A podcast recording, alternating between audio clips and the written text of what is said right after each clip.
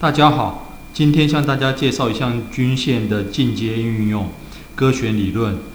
本节的内容来自赵炳华先生的著作《最强股市技术分析》。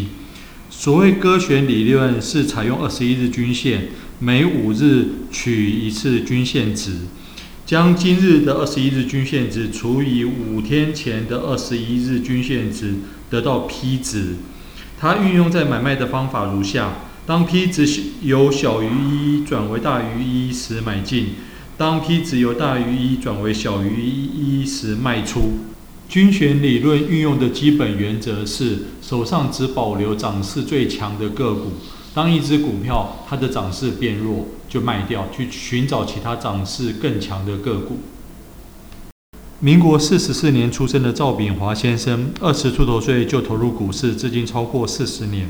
他大学联考只差三分就上医学院，因此进入药剂系就读，准备重考。在上课时，一呃一位老师发现他准备重考，就和他说：“医生和理发师一样，都是靠劳力生活，还不如开个药房投资股票。”他因此介入股市的投资。他向一位老师学习，老师说：“不学好技术分析，不投入资金操作。”他谨记教训，也希望所有投资人记住此一教训。